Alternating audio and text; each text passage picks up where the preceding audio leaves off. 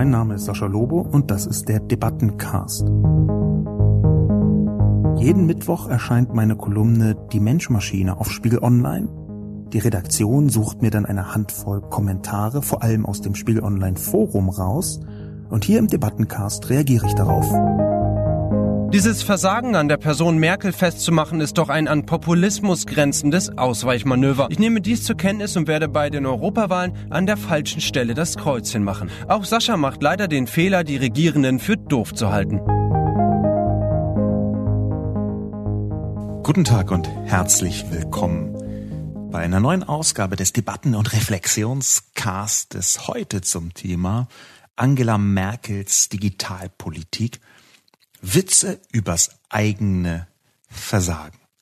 Aber zunächst wie immer die Zusammenfassung. Angela Merkels Digitalpolitik. Witze übers eigene Versagen. Das europäische Festland lacht und weint über den Brexit und stellt nebenbei ihren eigenen Dixit her, meint Sascha Lobo.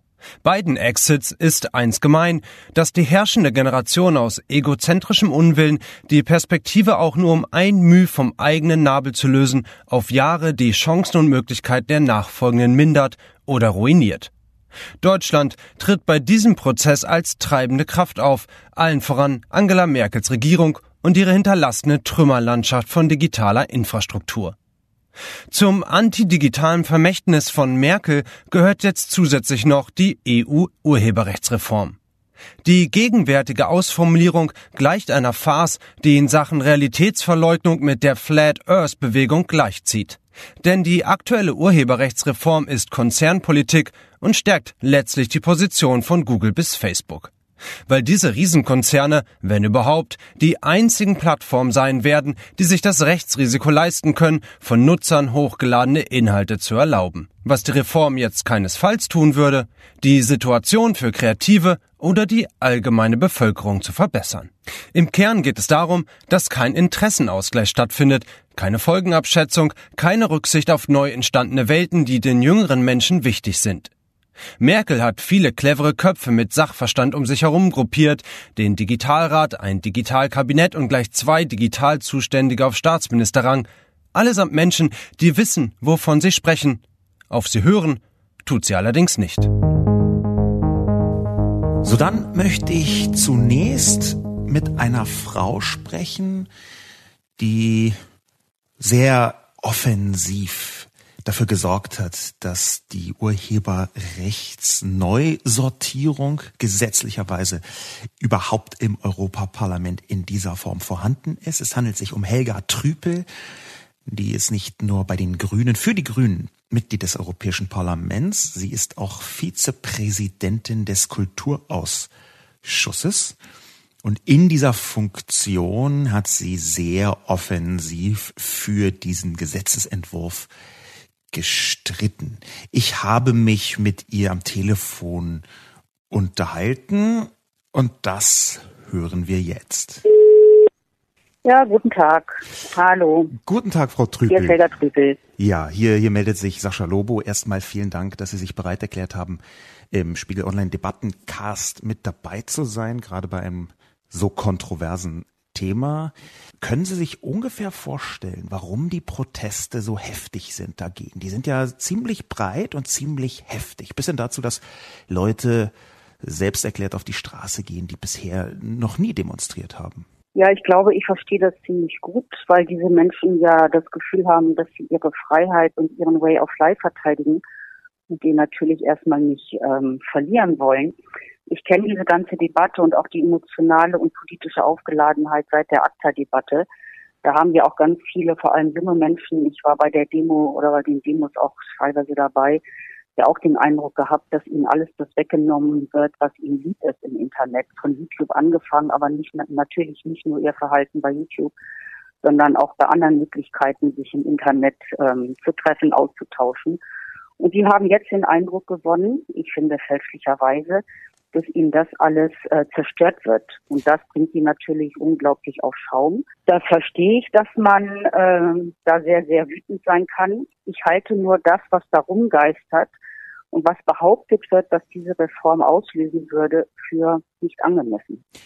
Aber nun ist es ja so, dass Sie, Sie sagen, das sei jetzt ein bisschen übertrieben oder werde falsch wahrgenommen, übertrieben wahrgenommen von diesen Jugendlichen. Ähm, es geht ja jetzt aber nicht nur um die Jugendlichen oder die YouTuber oder diese Szenen, sondern es geht ja auch darum, dass ausgewiesene Experten gegen diese Urheberrechtsreform sind und zwar ausdrücklich auch gegen äh, Artikel 11 und Artikel 13, die umstrittensten. Und das sind ja eine ganze Menge Leute, denen man beim besten Willen kein Fachwissenmangel vorwerfen kann. Im Gegenteil, da finden sich ähm, juristische Experten, Professorinnen und Professoren, da finden sich Netzexperten. Ähm, zum Beispiel fast alle Netzexperten der demokratischen Parteien, die haben sich ziemlich strikt gegen diese Reform gewendet. Insofern kann ja nun auch, also rein hypothetisch es sein, dass gar nicht diese alle Leute falsch liegen, sondern vielleicht diejenigen, die diese Urheberrechtsreform voranbringen wollen, so wie Sie. Ich versuche mal Ihnen so darzulegen, warum ich das anders sehe. Natürlich gibt es alle diese Experten, die Sie jetzt zitieren, zu denen Sie sich ja auch selber zählen. Ich kenne auch die Rechtsanwälte und IT-Leute, die so argumentieren wie Sie. Nur gibt es eben auch viele andere. Es gibt Leute wie Jean Lenier, wie Franklin Föhr. Es gibt ähm, Rechtsanwälte bei uns, die eine dezidiert andere Meinung haben als die Experten, auf die Sie sich immer beziehen. Es ist ein mindestens seit zehn Jahren ein vehementer gesellschaftspolitischer Streit, welche Regeln es im Internet geben soll. Das ist richtig. Ich bin der Meinung, dass so wie ich auch den analogen Kapitalismus mit sozialen und ökologischen Standards ähm, ausrüsten will, wir das auch für den digitalen Kulturkapitalismus brauchen. Weil, und mir geht es nicht um kleine Formen, das sieht das Gesetz ja auch gerade vor, um kleine Plattformen, sondern es geht um die größten, reichsten, mächtigsten Firmen, Plattformen, digitalen Plattformen der Welt, die Künstler und Urheber, auch Autoren und Journalisten nicht in die Lage versetzen, so für ihre Arbeit bezahlt zu werden, wie sie es meiner Meinung nach gehört. Aber, Darum geht diese Urheberrechte. Aber es bestreitet, es bestreitet ich habe ja selber, darf ich, ich Moment, unbedingt. ich möchte schon noch mal kurz sagen, warum mir das so wichtig ist, bis hin zu Artikel 11 und 13. Es geht ja darum, dass diejenigen, die sehr von den Inhalten Dritter, also von der kulturellen, geistigen, ästhetischen Arbeit von Journalisten, von Künstlern, von Schriftstellern, von Musikern profitieren und dann nicht auf ihren großen Content-Sharing-Plattformen entsprechende Lizenzierung bisher gemacht haben, dass wir die dazu bringen wollen, zu lizenzieren. Das ist der Kern der Urheberrechtsreform. Das ist Urheberrecht, wie in der analogen Welt auch in der digitalen gilt. Und dann habe ich selber ja auch an vielen Punkten bei Artikel 11, was die Bezahlung der Journalisten angeht, bei den ganzen Ausnahmen bei Artikel 13 mitverhandelt, damit es ein richtiges Gleichgewicht zwischen Urheberschutz und Meinungsfreiheit gibt.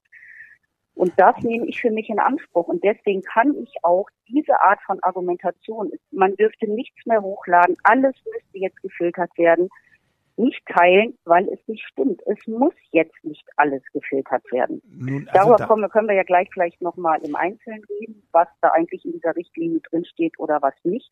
Aber diese Art der öffentlichen Kritik halte ich in der Tat für übertrieben. Und ich wäre sehr froh, wenn wir alle zusammen mal bereit wären, auch wirklich den Text zu lesen, der jetzt in diesem Gesetz niedergelegt worden ist, und dann zu überlegen, was heißt das äh, und was heißt es nicht. Weil jetzt, finde ich, läuft eine öffentliche Debatte, die so tut, als ob das Netz oder die Freiheit des Netzes abgeschafft werden würde. Und das stimmt aus meiner Sicht nicht. Aus meiner Sicht äh, wiederum argumentieren Sie gerade so ein bisschen äh, am, am Kern vorbei. Ähm, und ich glaube, es beginnt damit, dass Sie genau selber auch gesagt haben, ähm, wie in der analogen Welt. Und ich glaube, dass diese Vergleiche einfach so nicht sinnvoll sind. Wir haben ganz häufig die Metaphorik, äh, dass die äh, digitale Welt sich gefälligst so verhalten solle wie die analoge, aber das tut sie in ganz vielen Dimensionen. Nein, aber nicht. Die, die rechtsstaatlichen Regeln sollen gelten. Natürlich die rechtsstaatlichen Regeln, aber da bezweifeln die allerwenigsten Menschen, dass das so ist. Aber die Urheberrechtsreform ist ja gerade in Gang gesetzt worden, um das Urheberrecht der digitalen Welt anzupassen, besser. Ja, das tun wir ja an vielen Punkten auch. Richtig, Zum aber Beispiel, wenn Sie jetzt wenn die Schranken aus wenn die Urheberrechtsschranken jetzt in der ganzen Europäischen Union gelten sollen. Das ist ja gerade eine, in Ihrem Sinne eine Modernisierung des Urheberrechts, wo man auf die digitale Welt eingeht. Also sozusagen in ihrem Sinne modernisiert und sich auf die Digitalisierung zubewegt. Aber, aber können das, Sie sich, können Sie sich, nicht, Netz können Sie sich nicht vorstellen? Kein völlig anderer gesellschaftlicher Raum. Okay, aber wenn Auch ein wenn völlig, es eine ganz neue Technologie ist. wenn Es es, ist trotzdem, was den Rechtsstaat angeht, nicht was völlig anderes. Sie sagen gerade selber, es ist ein völlig anderer Raum, dann müssten doch dort auch die Regeln angepasst werden. Mir kommt es jetzt aber so vor, Ja. als würden die Regeln nicht angepasst, sondern der digitalen Welt, die anders funktioniert, wie Sie selbst sagen, einfach übergestülpt. Und das ist ja auch die Nein, die Kritik. Techn ich meine, die, Te- wenn die Technologie eine andere ist, mu- muss doch, müssen doch die Regeln des Rechtsstaats nicht anders sein. Ihre Grundargumentation läuft darauf hinaus, weil das Internet eine neue, jetzt auch seit, weiß ich, seit 25 Jahren oder mit dem ARPANET angefangen, das ist ja auch alles nicht ganz neu, aber sagen wir mal, seitdem es im Mainstream der Gesellschaft diese Debatte angekommen ist, gibt es die eine Denke, die heißt, weil es ein anderer und digitaler Raum ist, müssen auch andere Regeln gelten und deswegen müssen die Gesetze dieser Technologie angepasst werden. Während ich, und dazu stehe ich, eine Denke habe, die sagt, ja, es gibt eine digitale Revolution, es hat einen unglaublichen Einfluss, wie keine Revolution in den Jahrzehnten davor auf unser aller Alltag blieben. Trotzdem müssen die rechtsstaatlichen Regeln, die wir in der analogen Welt haben, auch in der digitalen gelten. Da haben Sie in der Tat recht. Das ist eine völlig andere Art zu denken über diese Frage und da scheiden, unterscheiden wir uns erheblich. Und kann es sein, dass Ihre Art zu denken äh, da eigentlich darauf hinausläuft, dass keine echten Kompromisse geschlossen werden können? Denn das, was ich jetzt, Nee, ich wir mach- haben doch ganz ich, viele ich, Kompromisse ich mache es mal, ich mache es, Wikipedia ist ausgeschlossen, alles mögliche. Also ich meine, Also, dass Wikipedia abgeschlossen. ich also, würde gerne wir ganz kurz den das Punkt- Mal sagen, weil das ist Teil des Problems. Wir haben in drei Ländern vor der Abstimmung im September im Parlament Wikipedia abgeschaltet. In Polen, Italien und Spanien, weil sie den ähm, Klienten, ihren Nutzern eingeredet haben, wenn das Gesetz durchkommt, wird die Wikipedia abgeschaltet. Wikipedia ist explizit ausgenommen in diesem Gesetz. Aber das gibt ja eine ganze Reihe von anderen Anwendungen. Ich würde diesen Punkt gerne machen. Ähm, natürlich ist Ihre, Ihre Rechtsphilosophie dahinter eine, die aus meiner Sicht sehr starr ist. Wir haben in der Nein. Rechtsgeschichte, in der Rechtsgeschichte immer wieder, dass neue Technologien natürlich auch Gesetzesänderungen zur Folge haben müssen. Und da versucht man entlang der Werte zu argumentieren, die eigentlich zu schützen seien. Und das muss eine Abwägung werden. Wenn ich jetzt mal ganz konkret werden darf, ein, ein Mann wie äh, Professor Dr. Jürgen Täger von der Universität Oldenburg, der dort Informationsrecht lehrt, ja, das, äh, der sagt, Zitat, äh, das Charakter des Internets würde sich, der Charakter des Internets würde sich nachhaltig verändern. Ein, ein solcher sehr ernsthafter Rechtswissenschaftler, der wird sich das doch nicht aus den Fingern saugen. Ich habe den Eindruck, dass sie die Sorgen äh, durch eine ihre vergleichsweise spezielle Rechtsphilosophie einfach so beiseite wischen. Die gesamte äh, Netzexpertenriege der Union, also der christlich-demokratischen Unionsparteien, die haben sich dagegen ausgesprochen, teilweise mit sehr scharfen Worten. Und mir kommt es so vor, als würden sie sich zurückziehen auf eine Rechtsposition, die aus meiner Sicht die Existenz des Internets sogar gefährdet, dadurch, dass sie sehr starr ist. Nein, das sehe ich völlig anders. Wir haben in allen Parteien, und das ist im, im Bundestag so und das ist im Europaparlament auch so, eine Spaltung vor allem zwischen den Netzpolitikern, die sozusagen ihre Philosophie äh, teilen, äh, wie sie äh, auf das Netz gucken und was sie verlangen.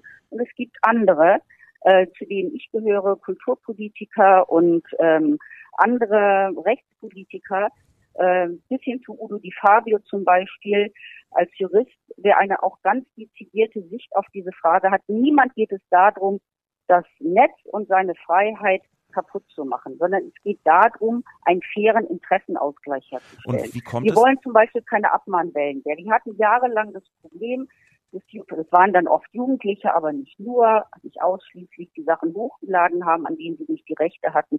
Und dann gab es diese Abmahnwellen. Das wird ja gerade jetzt mit dieser Reform geändert, indem wir die kommerziellen Plattformen, die noch ein paar andere Kriterien erfüllen müssen, um überhaupt in den Regulierungsgehalt dieser Richtlinie reinzugeraten. Die vielen Kleinen, die jetzt so Angst haben, die sind ja gar nicht drin.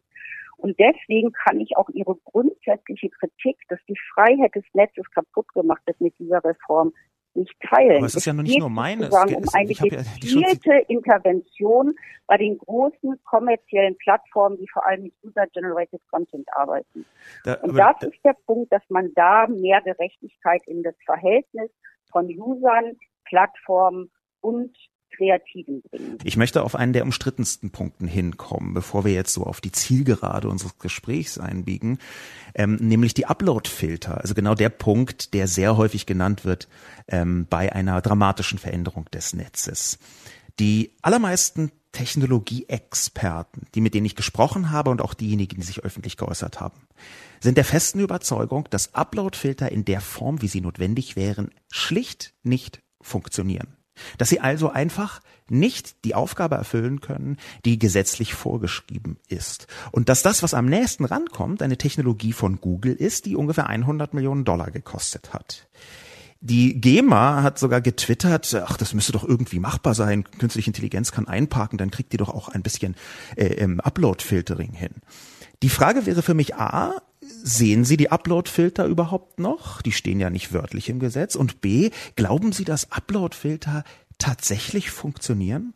Also ich bin nie für verpflichtende Upload-Filter gewesen. Die stehen richtigerweise, wie Sie sagen, auch im Gesetz nicht drin. Aber das sie müssen Ziel angewendet werden. ist, dass Rechteinhaber ihre Daten und Metadaten den Plattformen oder den Verwertungsgesellschaften melden müssen, damit lizenziert werden kann. Aber also das, das würde ja heißen, das muss ja weltweit dass geschehen. Rechteinhaber, Musiker und andere zum Beispiel äh, äh, YouTube darlegen müssen, welche Rechte sie haben und von wem sie wollen, dass sie lizenziert werden. Das kann dann ähm, YouTube, nehmen wir mal YouTube als Beispiel, weil das ja eine der größten Plattformen ist, wo der ganze Streit immer gegangen ist. Es geht ja nicht um die kleinen dass die dann Lizenzverträge machen, da müssen sie sowieso nicht filtern. Parodie und Zitatrecht, alles das, was jetzt bei Twitter rumläuft und auch bei den öffentlichen Demos, dass das alles, dass die Filter das nicht erkennen könnten. Die Sachen sind ja eh raus. Da ist ja das Gesetz jetzt auch modernisiert worden. Darum geht es gar nicht. Es geht darum, das gehört, geht doch genau doch Plattformen, die urhebergeschützte Inhalte, an denen sie nicht die Rechte haben, monetarisieren und organisieren, dass die Lizenzverträge machen. also das ist Wenn ja so das nicht, das ist ja nicht so richtig also keine Filter einsetzen. Es gibt Wenn die lizenzieren, müssen sie keine Filter einsetzen. Aber das so, ist doch, das, das ist doch aber weltweit alles zu lizenzieren, was äh, urheberrechtlich geschützt ist, vorher zu lizenzieren, das ist doch geradezu ein Ausschluss von jedem nicht digitalen Konzern, jemals etwas in diese Richtung zu machen. Sowas kann doch niemand mit weniger als tausend Rechtsanwälten auch nur entfernt leisten. Sie wissen doch, wie komplex also die, das ist. Ich, ich meine, es gibt doch, jetzt schon ist es doch so, dass Sachen lizenziert werden. Das ist doch nicht so, dass es nicht möglich Aber man wäre. müsste doch theoretisch, Natürlich wenn man Urheber, wenn man, wenn man dann mit, äh, mit äh, Content arbeitet, den, äh, den Nutzer hochladen können, dann müsste man ja vorher jeden theoretischen Content lizenzieren. Das ist doch aberwitzig. Das ist doch eine komplette Verlagerung. Wieso denn? Ja, Sie haben doch eben gesagt, dass im Gesetz steht, um das nochmal festzuhalten. Es gibt doch Künstler, die wollen nicht, dass ihre Sachen lizenziert werden, ist ja okay. Aber andere wollen das. Die müssen ihre Daten, die Rechteinhaber müssen ihre Daten liefern. Daraufhin wird lizenziert. Die anderen Sachen, oder es steht extra im Gesetz, wenn der mit Creative Commons arbeiten will, kann das tun. Und nur die Sachen, an denen die Rechteinhaber die Daten rübergeben müssen, die müssen Sie sehen das aber jetzt, werden oder die Sachen müssen Aber Sie sehen, aber werden. das, das ist doch trotzdem Verstehen so, dass... Sie das nicht, Herr Lobo? Nein, es tut mir leid, Frau Trüppel, ist es... Äh, nee, das ist kein Unterschied, sondern Sie sehen, und was Sie. Sie, Sie sehen das einfach überhaupt nicht aus der Perspektive der Plattform. Ich glaube, Sie betrachten Plattformen als eine Art merkwürdige Feinde in diesem Spiel, was ich für so komplett falsch halte. Aber wie kann denn zum Beispiel eine kleine, angenommen jemand möchte YouTube Konkurrenz machen, wie das immer gefordert wird, man müsse den mhm. größten Digitalkonzern Konzern Konkurrenz ja. machen.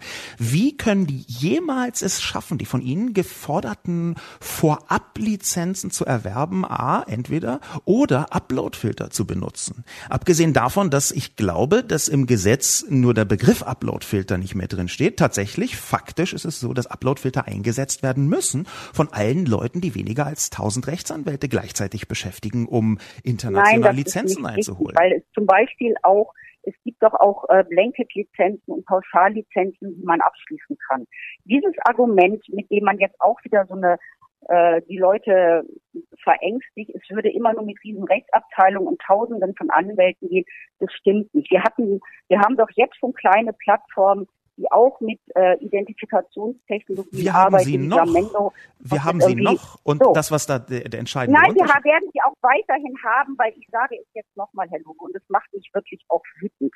In diesem Gesetz steht drin, dass es um Plattformen geht, die urhebergeschützte Inhalte hochladen, und zwar in großer Menge, an Und denen Nutzer. sie nicht die Rechte haben, die sie organisieren und die zu kommerziellen Zwecken sind. So kleine Plattformen, ob es Patreon ist oder sonst was, die fallen gar nicht in den Scope dieser Richtlinie. Es- Und die, die Kampagne, die im Moment gegen das Gesetz gemacht wird, die tut so, als ob alles darunter fallen würde. Nein, Und das ist das ist nicht. aber ihre das ist ihre Auffassung, das was im Gesetz steht und da Nein, gibt das ein, steht in Artikel 2. ja, nein, das was im Gesetz steht, wird von das wird von von vielen Experten einfach anders gedeutet, als sie das sagen. Die Von ihren Eindeutigkeit Experten wird das anders gedeutet. Von, mein, von den anderen Experten wird es so gedeutet, wie es im Gesetz drin steht. Das ist einfach ein Interessenkonflikt und da hat sich seit zehn Jahren haben sich verschiedene Camps in der Gesellschaft etabliert. Die einen sehen es so und die anderen sehen Warum sehen anders. dann darf Das ich ist doch nicht, dass wir das erste Mal diese Debatte führen. Genau. Ich, ich fürchte, es ist wie so oft, wir werden hier nicht auf einen grünen Zweig kommen. Ich möchte Ihnen trotzdem danken, dass Sie hier im Podcast waren ähm, und versucht haben, Ihre Position darzulegen.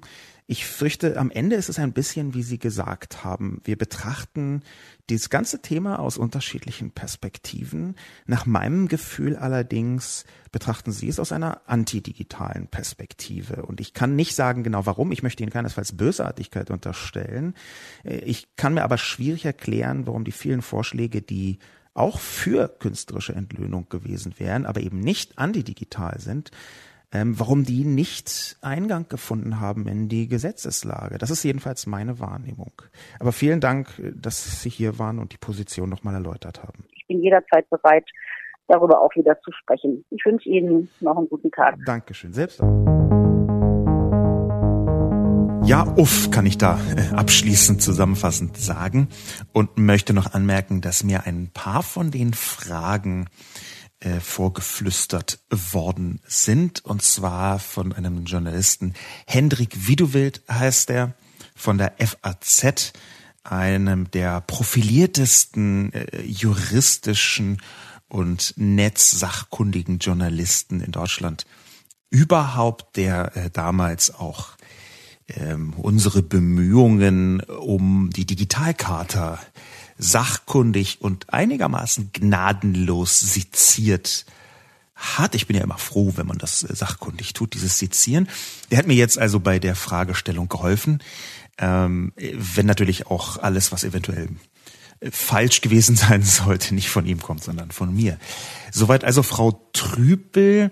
Ich habe äh, jetzt nachträglich, ohne das entwerten zu wollen, etwas den Eindruck, ähm, als hätten wir äh, aneinander vorbeigesprochen, ist das falsche Wort, als hätten wir gemeinsam versucht, mit einem Puddinghammer einen Pudding an eine Wand aus Pudding zu nageln, unter Zuhilfenahme von Puddingnägeln. Aber das mag mein persönlicher Eindruck gewesen sein. Stürzen wir uns in die Kommentare direkt hinein. Beginnen möchte ich mit einer kleinen anekdotischen Einlassung, gar nicht so unmittelbar zu tun habend mit der Urheberrechtsreform. Diese kleine anekdotische Einlassung auf Twitter stammt von einem Mann namens Rasmus Kleis Nielsen. Und der hat auf Englisch gesagt, ich paraphrasiere das jetzt übersetzt ins Deutsche, Facebooks Gesichtserkennungsalgorithmus hat eine Kartoffel mit meinem Gesicht verwechselt. Und es ist natürlich eine wahnsinnig gut aussehende Kartoffel. Ich werde dieses Bild verwenden, wenn Menschen darüber sprechen, wie künstliche Intelligenz Informationen in großer Größenordnung herausfiltern kann. Rasmus Kleis-Nielsen hat dazu, zu diesem Tweet auch noch eine Foto von der Kartoffel hineingebracht. Es ist nicht mal eine Kartoffel, von der ich sagen würde, dass man die mit einem Menschen verwechseln kann. Gibt ja solche Kartoffeln, wo man dann sagt, haha, ein Gesicht. Aber das ist definitiv nichts davon. Die Hintergründe da sind übrigens technisch relativ interessant. Sie hängen damit zusammen, wie ähm, Algorithmen funktionieren, von Erkennung von Daten und wie man sie überlisten kann. Das ist eine eigene echte Schule, wie das geschieht. Es gibt ein Forscherteam, was zum Beispiel ähm, sich zur Aufgabe gemacht hat, äh, äh, künstliche Intelligenz Bilderkennung aufs Kreuz zu legen, indem sie einfach etwa ein Foto von einem Hubschrauber äh, nehmen äh, und das aber so gestaltet ist durch absichtliche für Menschen kaum sichtbare Veränderungen im Bild bei bestimmten Pixeln, dass die künstliche Intelligenz den offensichtlichen Hubschrauber mit einem Hund verwechselt oder sagt, das ist eine Gruppe von Menschen mit Hüten. Ich wünschte, es wäre ein Scherz, aber es ist faktisch tatsächlich so. Man muss ja über künstliche Intelligenz sagen, sie wird gleichzeitig dramatisch überschätzt und dramatisch unterschätzt. Und ja, das geht gleichzeitig.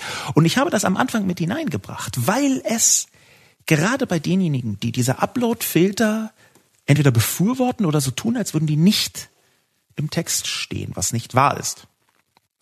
Bei denjenigen gibt es einen dunklen Technikglauben, eine dunkle Technikhörigkeit gewissermaßen, die wie eine merkwürdige Aura um Technologie herum immer dann beschworen wird, wenn man hofft, da würde irgendwie etwas funktionieren. Ich habe genau darüber schon geschrieben und zwar im Juli 2018 zum Thema Wenn Wunder als Uploadfilter und Leistungsschutzrecht. Der Artikel auf Spiegel Online heißt Die dunkle Technikhörigkeit der Ahnungslosen.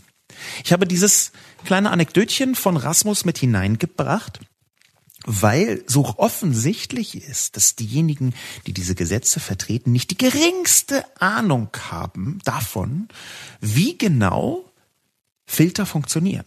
Die allermeisten Filter, zum Beispiel das, was Google heute tut, sind auf Basis von künstlicher Intelligenz strukturiert. Die arbeiten schon mit Machine Learning Technologien. Das heißt, sie werden über die Zeit besser oder versuchen es zumindest. Aber sie sind noch alles andere als tatsächlich funktional. Völlig unabhängig davon, dass man auch grundsätzlich diskutieren kann, ob es rechtlich sinnvoll ist, eine mögliche äh, ein mögliches äh, ähm, äh, eine, eine mögliche Verletzung des Urheberrechts schon zu verhindern, bevor sie geschehen ist.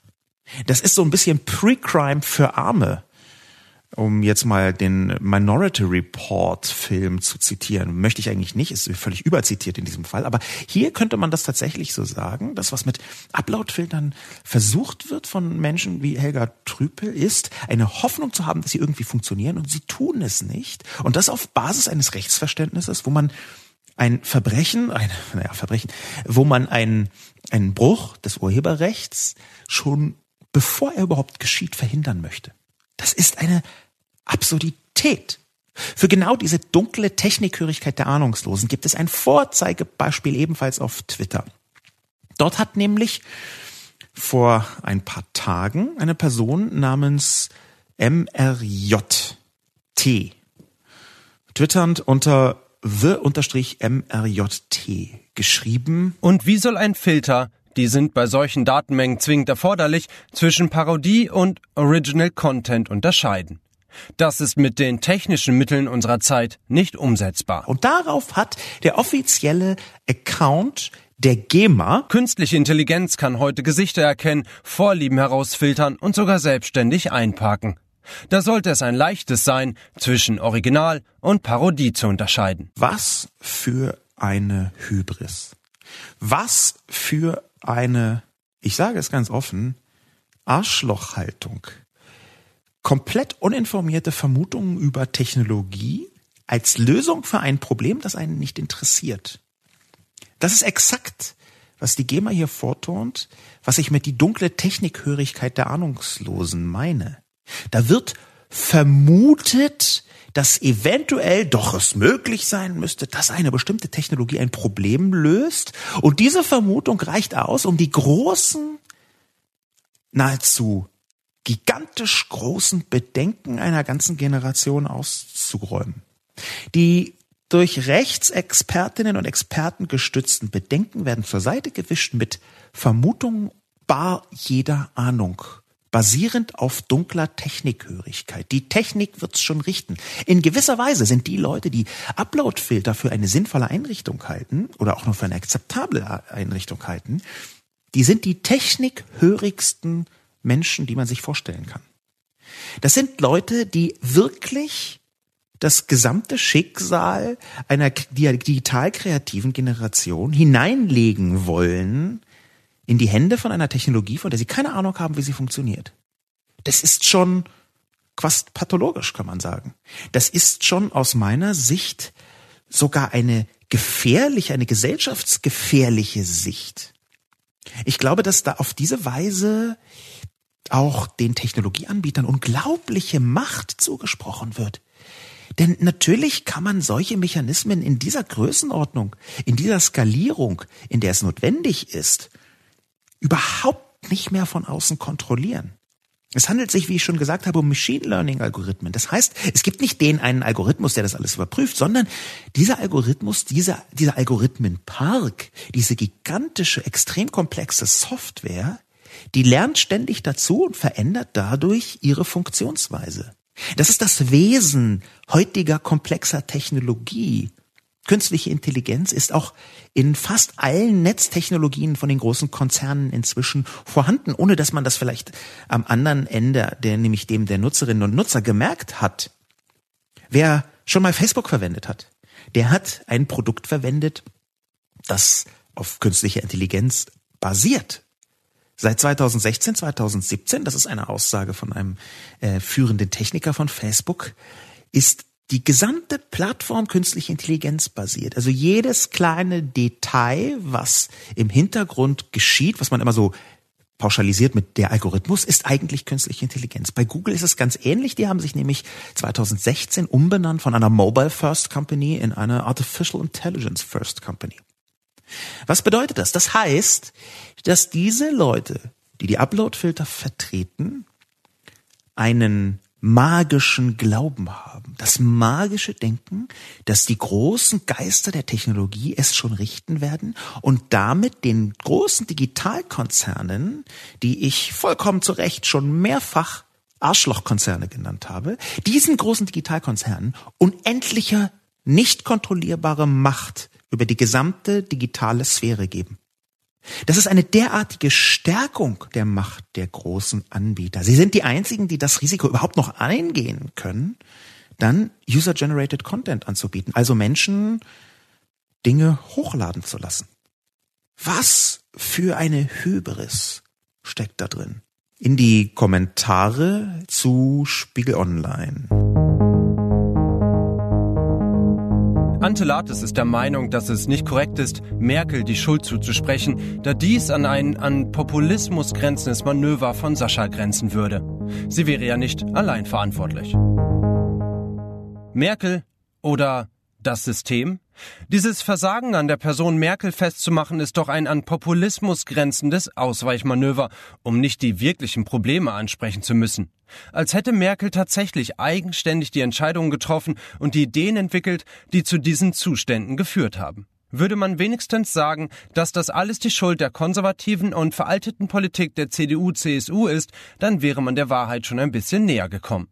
Aber selbst das wäre noch viel zu zurückhaltend formuliert, denn auch die SPD oder die Grünen hätten es ja nicht anders gemacht. Was hier passiert, ist nicht das böse Wirken einer ahnungslosen Frau im Hosenanzug, sondern das Resultat von hochbezahlten Beratern und mächtigen Lobbys im Hintergrund. Wer auch immer Merkel ersetzen wird, er oder sie wird auch wieder genau dieselben Berater einsetzen und muss den gleichen Lobbyisten Rechenschaft schulden. Merkel ist nicht das Problem, es ist das System. Ante Lates macht einen wichtigen Punkt, dem ich in vielen Fällen, vielen Fällen folgen würde. Natürlich ist es bei einer Kolumne, wie ich sie regelmäßig schreibe, wenn man wütend ist, viel einfacher, einen sehr großen systemischen Prozess zu fokussieren und kristallin an einer Person festzumachen. Das habe ich einige Male schon getan, speziell bei der Politik, aber auch bei bestimmten, sagen wir mal, Kritikformen an Unternehmerinnen und Unternehmern.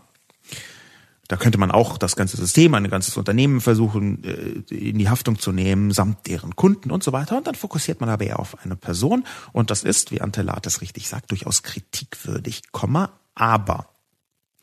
Während ich sonst die Kritik gerne annehmen wollen würde und diesen Populismus, den ich leider manchmal auch ab und zu, das muss ich zugestehen, etwas über die sinnvolle Grenze treibe, während ich das sonst annehmen würde als Kritik, muss ich es hier zurückweisen. Denn es ist richtig, dass dieser ganze Apparat der Urheberrechtsreform auf EU-Ebene ein großes systemisches Manöver ist.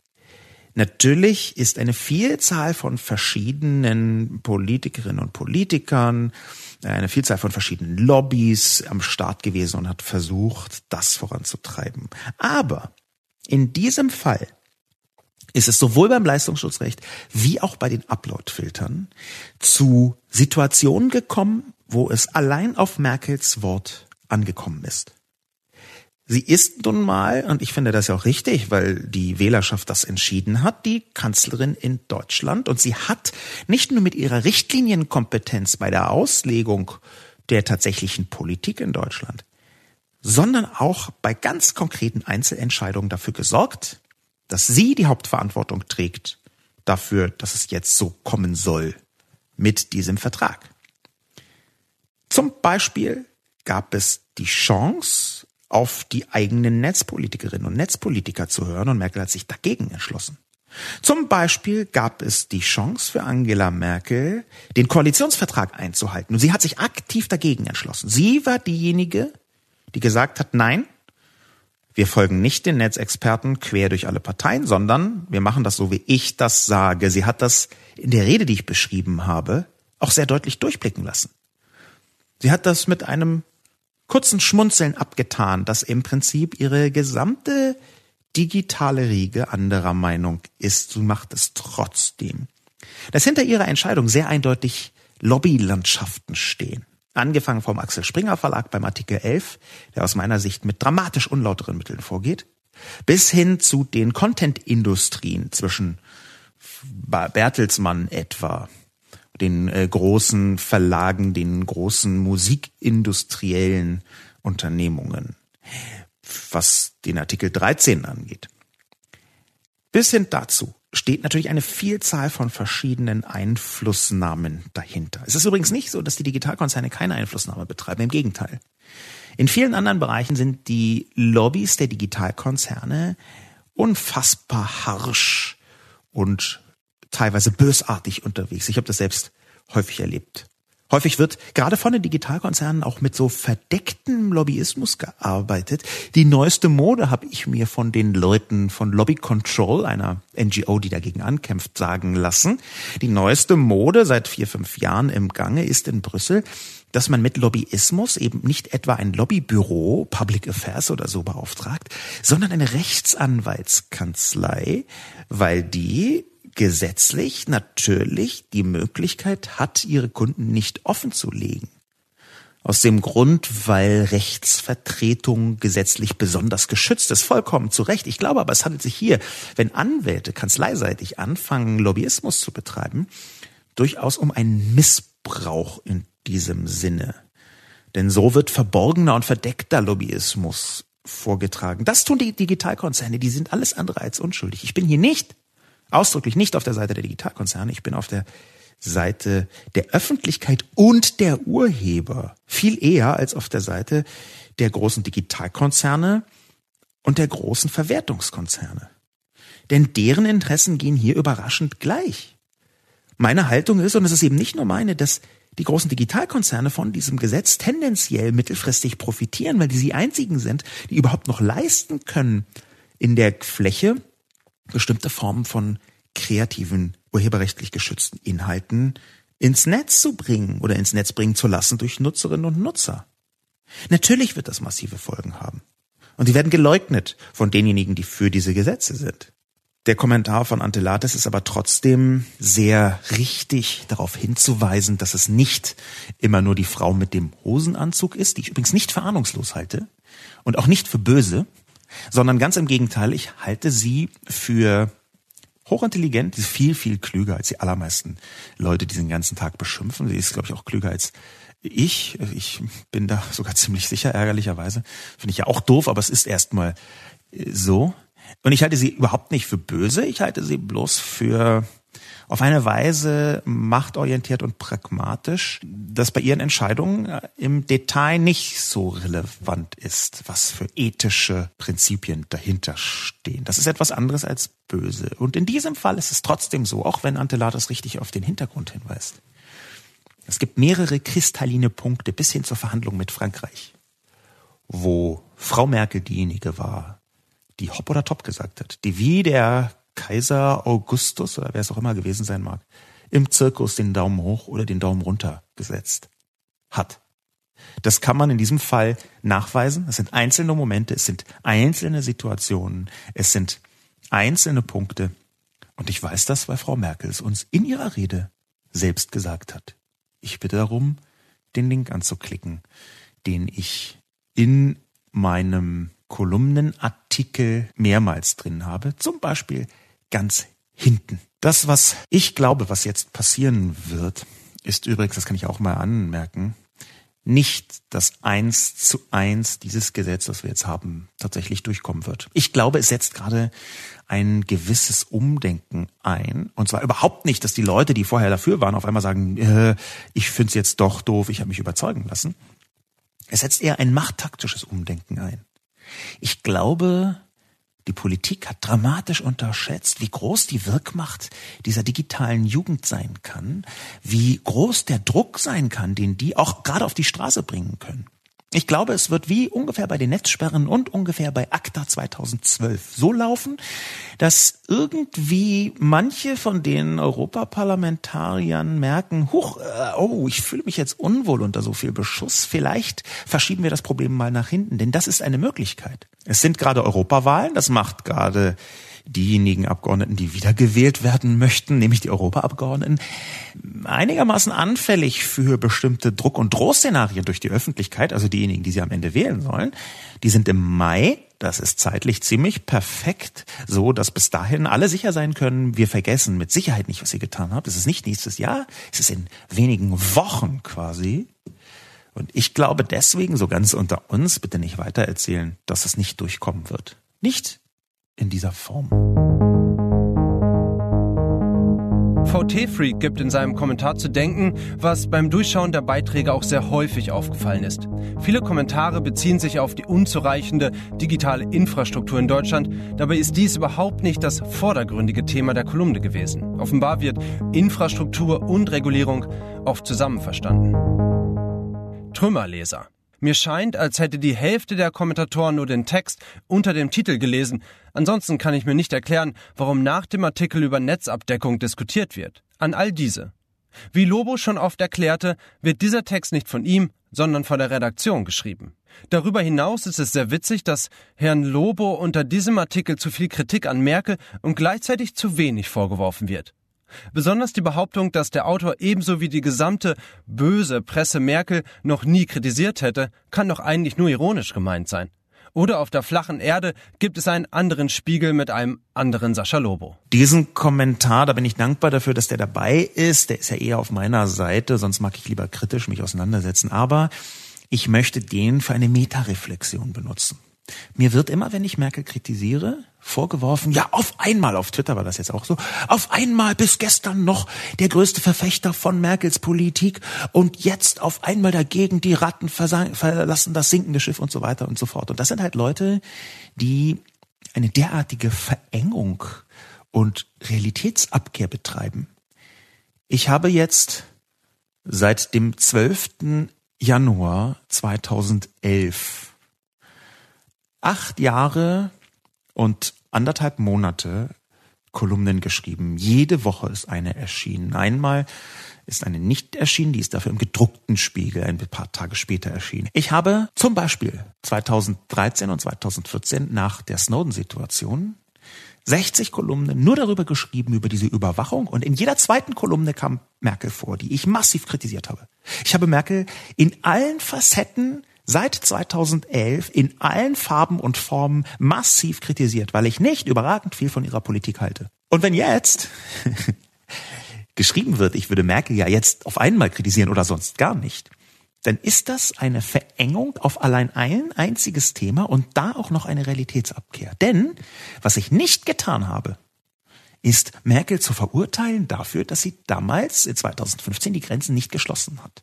Ich habe darüber gar nichts geschrieben. Was ich aber getan habe, ist Rechtsextreme auch Rechtsextreme genannt. Nazis auch Nazis genannt. Das habe ich getan. Übrigens in den allermeisten Fällen überhaupt nicht mit irgendeinem Merkel-Kontext. Aber ich habe mich sehr klar als derjenige positioniert, als einer von denjenigen, die nicht der Meinung sind, dass man Flüchtlinge erschießen sollte. Daraus wird von gar nicht wenigen Rechten, hm, tendenziell rechten, sagen wir mal tendenziell rechten Kommentatoren geschlossen, ich würde eins zu eins immer nur schreiben, was Merkel will. Die Wahrheit könnte falscher nicht sein. Ich habe in keiner Dimension, ich weiß gar nicht, ob ich Merkel überhaupt auch schon mal positiv erwähnt habe. Und wenn dann was, vielleicht in einem witzigen Nebensatz oder so. Die Zahl der Artikel von den ähm, deutlich über 400 Artikeln, die ich geschrieben habe, in denen ich Merkel kritisiert habe, würde ich auf ungefähr 100, kann man gerne nachvollziehen, ist ja alles öffentlich, taxieren. Ich halte es für sehr richtig, deswegen VT-Freak die Überschrift Trümmerleser gewählt hat. Und ich finde es gut, dass, dass jemand mal bemerkt, dass irgendwie diese Vermutung an einem einzelnen Punkt könne man das Oeuvre eines gesamten gigantischen riesigen Werksapparats herbeivermuten, dass das mal aufs Korn genommen wird. Zum Thema Infrastruktur, das ist für mich ein Dauerbrenner und ja leider für Merkel auch. Ich habe das am Anfang deswegen mit reingenommen, weil ich das, als ich das in der Rede entdeckt habe, das, das hat mich so unfassbar wütend gemacht. Dass diese Frau einen Scherz macht über Brandenburger Quatschinfrastruktur im Digitalen. Das hat mich so wütend gemacht, ich konnte das nicht nicht erwähnen. Vielleicht hätte ich es aber trotzdem äh, eher auf Twitter benutzen sollen und in die Kolumne halt ein bisschen mehr Uploadfilter und Leistungsschutzrecht reinschreiben sollen. Das kann schon sein. Vielleicht war das irreführend, aber das ist ja nun nicht mehr zu ändern. Kommentator Karl Friedrich gibt zu bedenken, dass es nicht nur um Bilder und Videos im Netz gehe, sondern auch um die Entwicklung von Software. Es geht hier nicht nur um Katzenvideos. Sascha, vielen Dank. Allerdings fehlt mir auch in diesem Artikel, dass Software in Europa nicht mehr öffentlich entwickelt werden kann. Jede Infrastruktur, welche es erlaubt, Code hochzuladen, wäre von dieser Regelung betroffen. Erhöhte Turnaround-Zeiten, welche durch Filter oder manuelle Kontrolle entstehen würden, würde Entwicklungsarbeit extrem verlangsamen. Nicht umsonst reden wir von Programmiersprachen. Man stelle sich diese Regel mal im Bundestag vor. Auch dort wird öffentlich geredet. Wenn jetzt jeder Redner, jeder Fragensteller und jede Antwort erst vor einem externen Kontrollausschuss kontrolliert werden muss, und natürlich darf dieser Ausschuss nicht öffentlich arbeiten, da man sonst wüsste, wie man die Regeln umgehen kann und daher wüsste man halt auch nie, welche Aussagen zurückgehalten oder verändert worden sind. Katzenvideos sind wirklich nicht unser Problem. Da, danke, Karl Friedrich, für diese kurze Einlassung. Ähm, ich glaube allerdings, dass das dann tatsächlich ähm, übertrieben ist. Ich glaube nicht, dass die gegenwärtigen Regelungen auch auf öffentlich zu entwickelnde Software bezogen werden können. Ich möchte es nicht völlig ausschließen übrigens. Das ist ja eines der Merkmale vom Urheberrecht, dass man immer sagen kann, naja, die einen sehen so und die anderen sehen so, am Ende entscheidet das Gericht. Und natürlich kann es sein, dass irgendwo ein Gericht entscheidet, auch so, dass es eine gewisse Rechtsverbindlichkeit für zukünftige Einschätzungen entwickeln kann, zumindest indirekt zu sagen, nee, also ja, klar gilt das auch für geschriebene Software, um Gottes Willen. Software, geschriebene Software ist in ähm, Europa äh, zum Beispiel nicht patentierbar. Äh, das ist äh, zum Teil in den Vereinigten Staaten, das ist eine riesige, lange Debatte in bestimmten Details anders gewesen. Es ist aber schon so, dass das Urheberrecht natürlich auch in Software mit hinein eingreifen kann, aber eben nicht in allen Dimensionen muss. Ich glaube deswegen, dass diese Einschätzung von Karl Friedrich, dass Software in Europa nicht mehr öffentlich entwickelt werden kann, das glaube ich zumindest, dass das nicht richtig ist, dass das etwas übertrieben ist. Und dann wieder möchte ich es nicht beschwören. Wir haben ja eine ganze Reihe von Urheberrechtsmaximalisten, die manchmal scherzhaft Urheberrechtsradikale genannt werden, die der Meinung sind, dass wirklich jeder hingetropfte sonst was unbedingt massiv schutzwürdig ist. Eine Unterhaltung auch über die sogenannte ähm, Schöpfungshöhe, die würde ich mal sehr gerne führen. Ich glaube, dass im, im Netz eine ganze Reihe von ähm, in Anführungszeichen Werken so eigentlich gar nicht geschützt sein sollten, weil hier die Schöpfungshöhe fehlt. Also die Schutzwürdigkeitsvoraussetzung, dass überhaupt eine kreative Leistung dahinter steht. Nicht jeder, der einfach mal irgendwas abliefert, hat automatisch ein Werk geschaffen, das urheberrechtlich geschützt ist. Und über diese Schöpfungshöhe, da würde ich gerne mal intensiver debattieren. Ich glaube nämlich, dass die im digitalen Kontext auf einer anderen Ebene ist als zum Beispiel in der dinglichen Welt. Schon allein, weil es diese Vielzahl von verschiedenen Instrumenten gibt. Und dann natürlich auch, weil Technologien daherkommen, die selbst gewisse schöpferische Kraft entfalten, wie auch immer man das bewerten möchte. Darüber sollten wir viel intensiver diskutieren. Und gleichzeitig müssen wir natürlich auch darüber diskutieren, wenn wir über das äh, Urheberrecht insgesamt reden, dass es in vielen anderen Ländern, in den Vereinigten Staaten zum Beispiel, so etwas wie Fair Use gibt. Fair Use bedeutet, dass man im Prinzip auf der privaten Ebene einigermaßen mh, hm, frei ist in der Verwendung urheberrechtlich geschützter Werke. Das Fair Use Prinzip ist das, was bei den sogenannten Memen zugrunde liegt, die man immer so verbreitet. Ne? Dass diese Verbreitung von Memen, ähm, also diesen Wort-Bild-Kombinationen, dass man irgendwie so ein GIF hat aus einem Film oder so, das kann sehr gut sein, dass das urheberrechtlich in Zukunft nicht mehr möglich sein wird. Das ist ziemlich wahrscheinlich, auch wenn Leute wie Frau Trüpel oder Herr Axel Voss, der Berichterstatter des Europaparlaments bei der Urheberrechtsreform, die behaupten, nein, ach Quatsch, das äh, wird nicht. Ich glaube, dass das sehr wohl betroffen sein kann. Und hier wird dann die rechtliche Situation, die in Europa ein Graubereich ist und in den Vereinigten Staaten kein Graubereich oder nicht, nicht so ein nicht ganz so grauer Bereich ist, durch das Fair Use, das wird dann zum Tragen kommen. Das kann sehr gut sein. Ich kann das nicht mit Gewissheit und Verbindlichkeit sagen, weil ich zum einen hm, die juristische Fach- und Sachkompetenz in dieser Tiefe nicht habe. Ein bisschen was zur Einschätzung kann ich und weiß ich. Bis in diese Tiefe hinein, glaube ich, ist das schwierig vorherzusagen. Da gibt es auch High-End-Experten, die in alle möglichen Richtungen tendieren. Aber ich glaube, das wird zum Problem werden. Zumindest kann es gut zum Problem werden. Bei der Software würde ich das tendenziell nicht sagen. Kommentator Imhof Trier denkt, dass die Abgeordneten durchaus wissen, was sie tun. Sie wären aber von eigenen Interessen und von Lobbys gesteuert. Denn sie wissen, was sie tun. Auch Sascha macht leider den Fehler, die Regierenden für doof zu halten. Leider stimmt das nicht. Diese Leute wissen ganz genau, was sie tun, zum Vorteil der Füllung der eigenen sowie der Taschen ihrer Kumpels und Kumpelskumpel. Die verarschen uns alle und zwingen uns, dank Gewaltmonopol, uns verarschen zu lassen. Vielleicht sollten wir alle zusammenlegen und die Politiker mittels Parteispenden zu unserem Wohl zwingen. Ich bin froh, dass Imhof Trier diesen Punkt anspricht. Auch ich wende mich regelmäßig dagegen. Was jetzt wieder passiert, gerade von dieser ganzen YouTube-Generation, dieses Standardargument, die sind alle doof. Die haben alle keine Ahnung. Die Ahnungslosen. Da wende ich mich regelmäßig dagegen. Ich sage regelmäßig auch in diesem Podcast, es gibt in jeder Partei Leute, die genau wissen, wie es funktioniert. Aber das Problem ist in diesem Fall, dass ich bei Imhof Trier etwas feinjustieren möchte.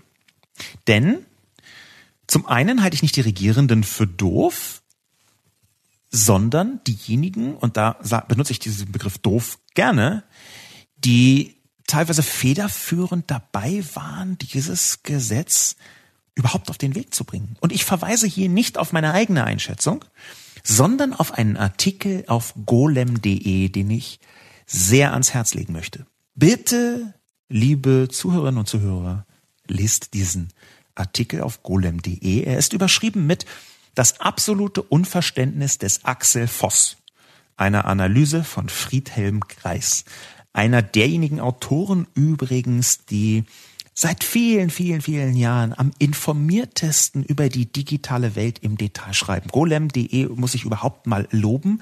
Das ist zwar so sagen sie selbst, IT-News für Profis. Sie haben sich aber angewöhnt über die Jahre, und das möchte ich ganz ausdrücklich hervorheben, so zu schreiben, dass es eben nicht nur Profis verstehen, sondern dass auch bis zu einem bestimmten Punkt, manchmal ist das ja auch einfach nicht möglich, dass auch Leute, die sich bloß so ein bisschen dafür interessieren, von den Artikeln profitieren.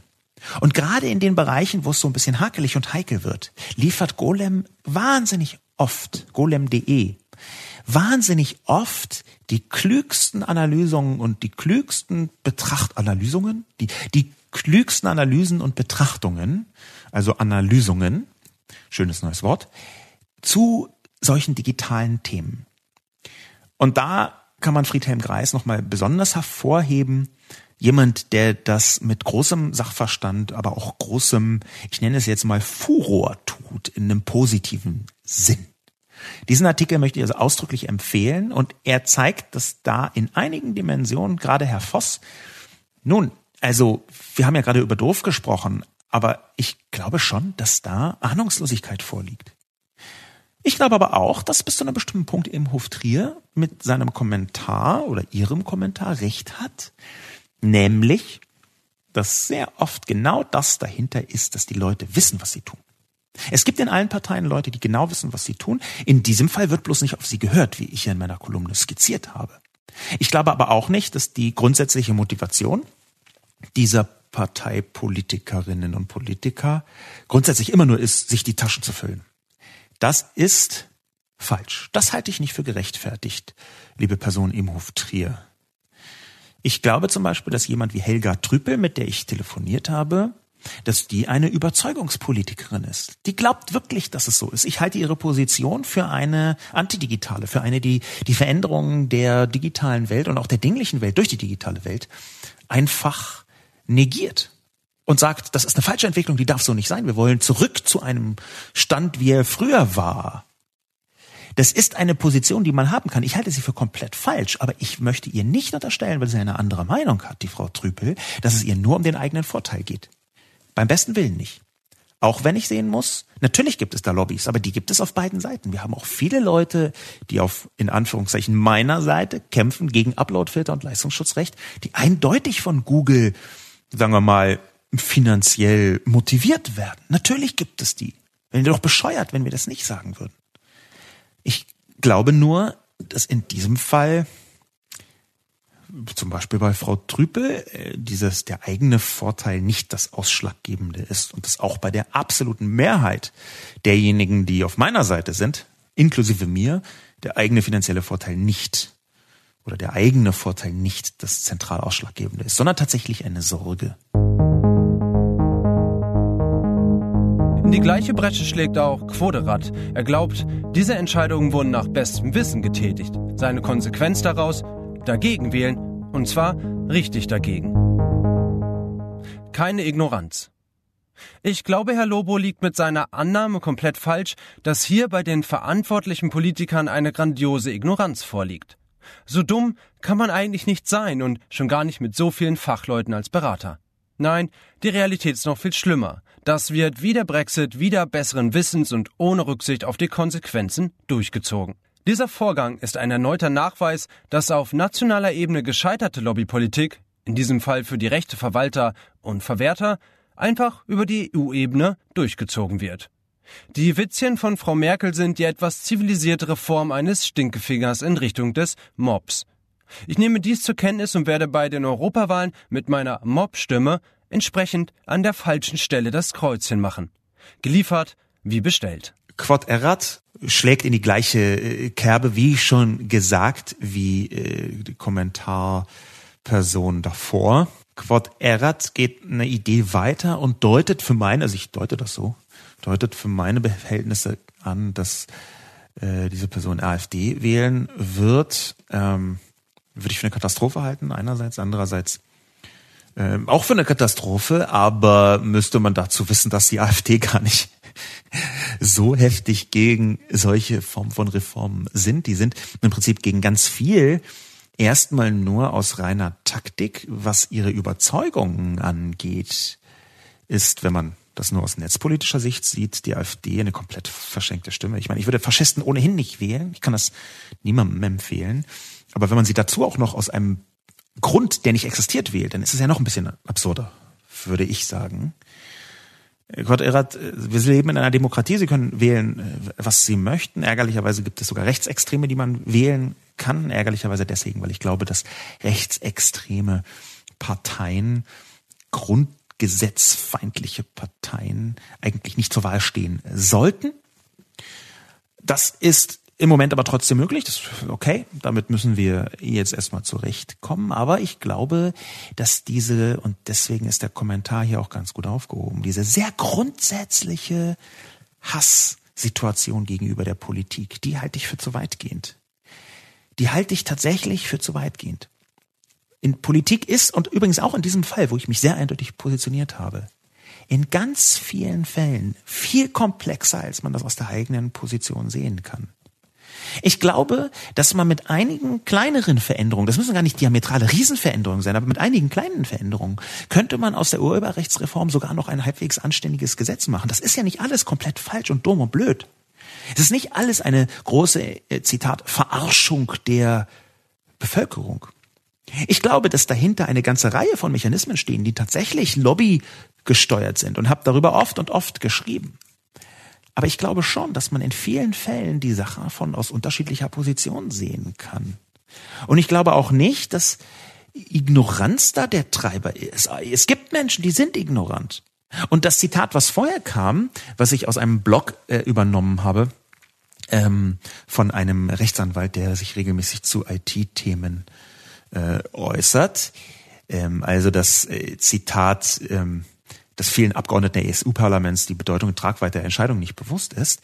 Das ist in diesem Fall gar nicht darauf bezogen, dass sie alle keine Ahnung haben, sondern das ist eher ein Bezug darauf, dass die Perspektive von solchen Abgeordneten natürlich ist, dass sie erwarten, dass die eigenen Fachleute ein Gesetz so aufbereiten, dass man da zustimmen kann. Es kann ja nicht jeder von den vielen hundert Abgeordneten jedes einzelne Gesetz komplett durcharbeiten. Dazu hat man ja eine Arbeitsteilung. Dazu sind die Ausschüsse übrigens in den meisten Demokratien, Demokratien absolut wichtig. In der Bundesrepublik sind die Ausschüsse, die parlamentarischen Ausschüsse ein Instrument einerseits, um die Opposition mit einzubinden und andererseits, um genau sowas zu tun, dass einzelne fachlich sehr versierte Abgeordnete eine Vorarbeit leisten, auf die sich das Parlament verlassen kann. Aber darauf verlässt sich dann das Parlament eben auch. Das ist damit gemeint. Ich glaube nicht, dass das Ignoranz ist, sondern das ist eine Mischung aus verschiedenen Positionen, Hardcore-Lobbyarbeit, Einzelignoranz, etwa zum Beispiel von Herrn Voss, die sehe ich definitiv, aber auch von sehr unterschiedlichen Betrachtungsweisen der Welt. Und ich halte es für falsch, einer solchen, selbst wenn dieses Gesetz durchkomme, solchen Debakels deswegen eine rechtsextreme Partei zu wählen. Denn auch wenn dieses Gesetz durchkommt, wogegen ich jederzeit heftig streiten würde, auch wenn das Gesetz durchkommt, ist es halt immer noch eine EU, in der wir demokratisch etwas bewirken können. Und das ist genau das, was die Rechtsextremen, bei denen offenbar Quadrat sein Kreuzchen machen möchte, ihr Kreuzchen machen möchte, aufkündigen wollen. Das sind Menschen, die kämpfen gegen die liberale Demokratie. Die möchten, dass die EU wird wie Ungarn. Und Ungarn ist eine illiberale Demokratie. Ungarn, äh, illiberale Demokratie ist, ist übrigens, äh, ich habe es eben so einfach gesagt, so einfach übernommen. Das ist natürlich falsch gewesen. Es gibt keine illiberale Demokratie. Eine illiberale Demokratie ist keine Demokratie. Das habe ich schon mal so erwähnt. Es gibt Demokratie nur in der Geschmachtsrichtung liberal. Alles andere sind merkwürdige Formen von Mehrheitsdiktaturen. Demokratur könnte man vielleicht sagen, da wo die Mehrheit herrscht über die Minderheit, scheißegal, was mit der Minderheit wird. Sowas wie in Ungarn eben, autokratische Mehrheitssysteme. Und genau in diesem Abschluss möchte ich mich, vielleicht ist das zu kurz gekommen, nochmal heftig für Europa aussprechen. Das kam in einem Kommentar auch raus, der nicht von der Redaktion rausgesucht worden ist, nicht in diesem Fall von Jochen Dreier. Vielen Dank, Jochen, für deine Arbeit rausgesucht worden ist. Kam das raus? Nämlich, natürlich ist die EU, wie zum Beispiel auch in diesem Gesetz, natürlich ist das EU-Parlament und die Kommission in den vielen Details, die ich beschrieben habe, manchmal ganz schön bescheuert. Aber es ist die beste EU, die wir haben. Und wir müssen sie aus meiner Sicht um jeden Preis erhalten. Und ich meine jetzt hier um jeden Preis in einem politischen Sinn. Ich glaube, dass die EU strukturell etwas Gutes ist. Ich möchte nicht die EU im Klosett runterspülen, weil sie ein schlechtes Gesetz, ein katastrophales Gesetz erlässt. Im Gegenteil, ich halte sogar die EU für genau das Instrument, wo man solche falsche Politik viel eher korrigieren kann, als im Klein-Klein von nationalstaatlichen Mikropartikularinteressen. Die EU muss reformiert werden, sie muss verbessert werden. Es gibt ganz viele Sachen, die sind schlecht. Es gibt ganz viele Sachen, die halte ich für fragwürdig, auch in den demokratischen Prinzipien, wie sie angewendet werden. Aber trotzdem bin und bleibe ich der größte EU-Fan, der so mit rumläuft mit einer Frisur, wie ich sie habe. Ich bin glühender EU-Fan. Und das wird sich auch nicht durch dieses Gesetz ändern. Ganz im Gegenteil. Ich werde noch heftiger für eine EU streiten, wenn dieses Gesetz durchkommt, was ich nicht glaube, die besser werden muss. Die unbedingt besser werden muss. Mein Name ist Sascha Lobo. mit diesem Schlussappell bedanke ich mich fürs heutige Zuhören.